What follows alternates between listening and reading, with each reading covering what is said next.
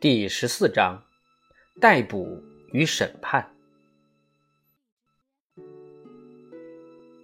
苏东坡，我们用他自己的话说，过去的生活态度一向是嫉恶如仇，遇有邪恶，则如石中有蝇，吐之乃已。不过到目前为止，还幸而安然无事。可是他在吐到第一百次时，他就被人抓住了。在神宗元丰二年三月，他调任江苏太湖滨的湖州。在他到任谢恩奏章上，他说了几句朝廷当权派觉得有点过分的话。只要他单歌咏人民的疾苦贫穷，捐税征兵，那派小人还能装聋作哑。置之不顾。现在他直接指明那些小人，其中有在王安石势力下蹿升起来的李定和舒胆。朝政是在无以明知的第三流人才的掌握中，这类人是唯利是图、随风转舵，既无所谓东，也无所谓西。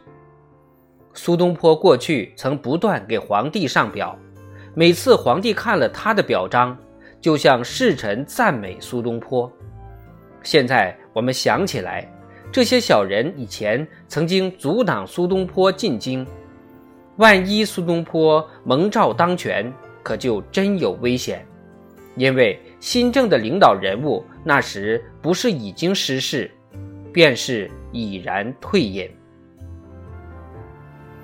苏东坡到任谢恩表。只是例行公事，譬如略叙为臣者，过去无政绩可言；再叙皇恩浩荡，以此美缺相次。但是苏东坡却说：“伏念臣性资顽鄙，知其愚不事实，难以追培新进；察其老不生事，或能牧养小民。”新进一词在王安石口中是指突然升迁的无能之辈，在过去新政的朋党之争里，这一名词是固定代表那种含义的。李定和舒胆心想：苏东坡为什么会自信能逃得出他们的手心呢？并且他说，在他那个年纪，他担任地方官是因为他不可能再惹是生非。他是不是暗示那些在朝为官的必然会惹是生非呢？古之文人学者因为没有民权的保障，在措辞造句上便发明出一种极其微妙、难以琢磨的表现法，而阅读的读者也养成一种习惯，乐于寻求含义于字里行间。在中国古代。朝廷的公报是固定按期出版的，可以说是中国最早的报纸。苏东坡所写的文字照例惹人注意。这次谢恩表使那些新进成了读者心目中的笑柄。神宗元年二年六月，一个御史把苏东坡谢恩表中的四句挑出来。说他蔑视朝廷，而开始弹劾他。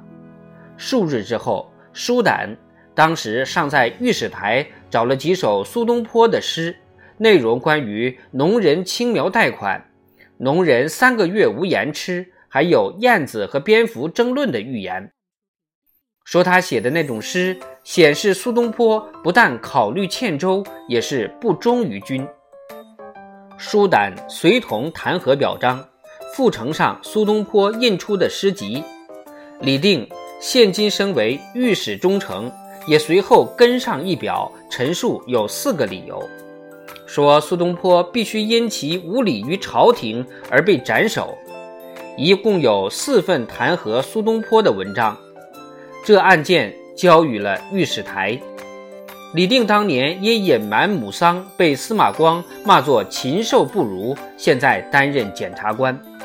他挑选了一个极其能干的官吏派到湖州去，免去苏东坡的官职，在押解入京受审。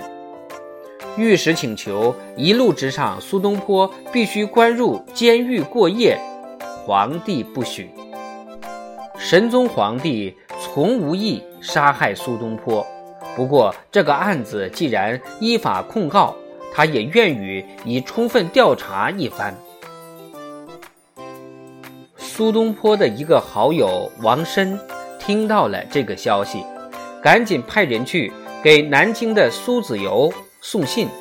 子由立刻派人去告诉苏东坡，这可以说是使者之间的大竞赛。朝廷使者协同他的儿子和两个御史台的兵丁火速出发，但是他儿子在镇江忽然生病，于是耽误半天的行程。结果苏子由派的使者先到。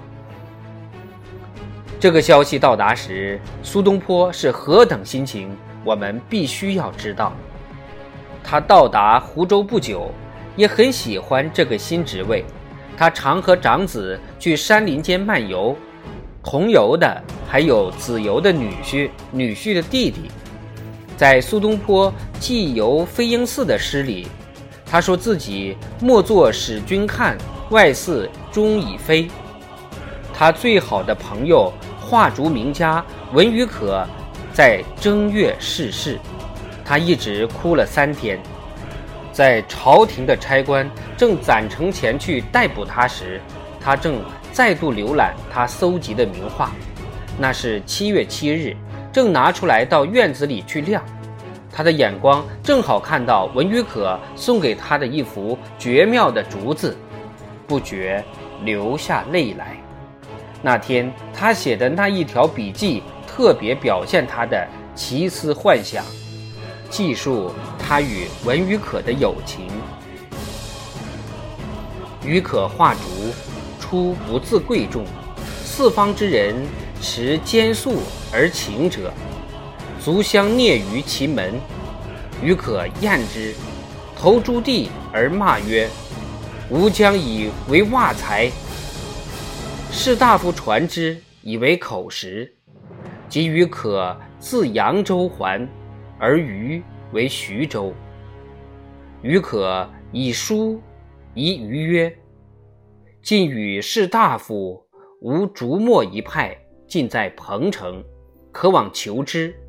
袜才当萃于子矣。”书尾复写一诗，其略曰：“拟将一段鹅溪绢，扫取寒烧万尺长。”欲为余可竹长万尺，当用绢二百五十匹，之功倦于笔砚，愿得此绢而已。与无可以答，则曰：“语言忘矣，是其有万尺竹也哉？”余因而食之，答其诗曰：“世间亦有千寻竹。”月落庭空，影许长。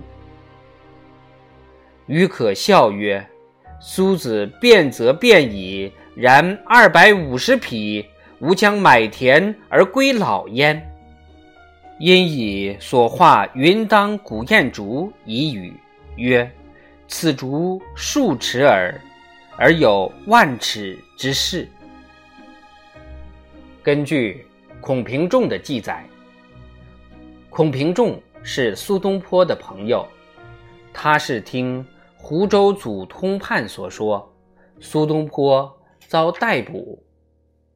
那位通判正好在场，苏东坡已经先得到子由给他的消息，他可不知道控告的罪名之轻重。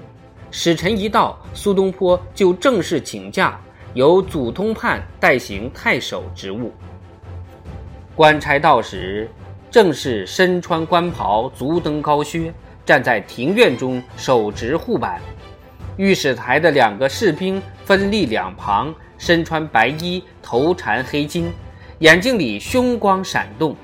太守官衙的人慌作一团，不知会有何事发生。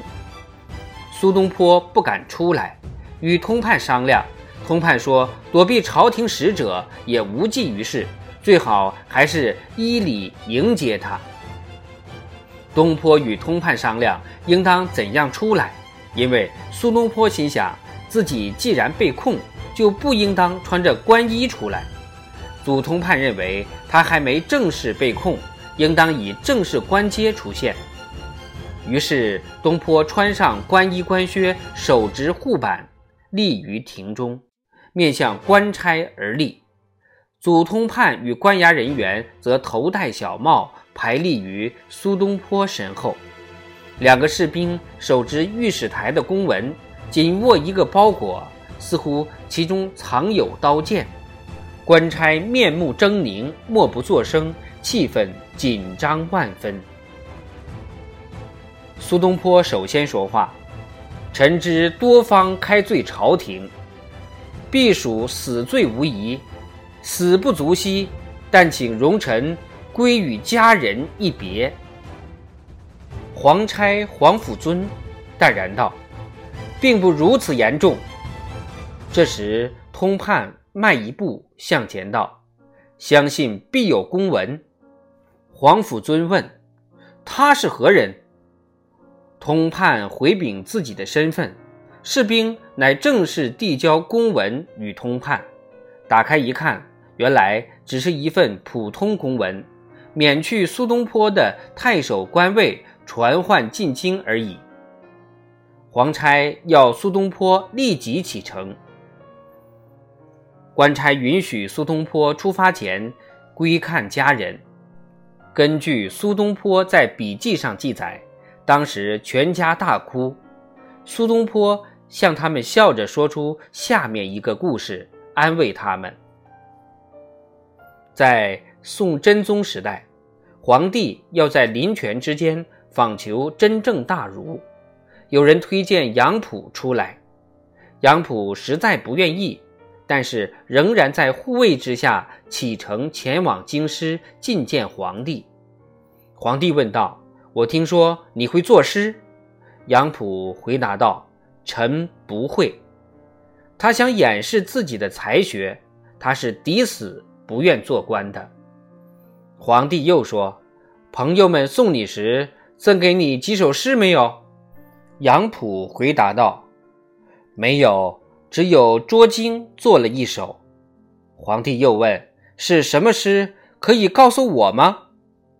于是杨浦把临行时太太做的诗念出来：“且休落魄贪杯酒，更莫狂妄爱咏诗。今日捉将关里去，这回断送老头皮。”苏夫人听见这首诗，不由得破涕为笑。这故事曾记在苏东坡的笔记里，但不知是不是他当时现编的。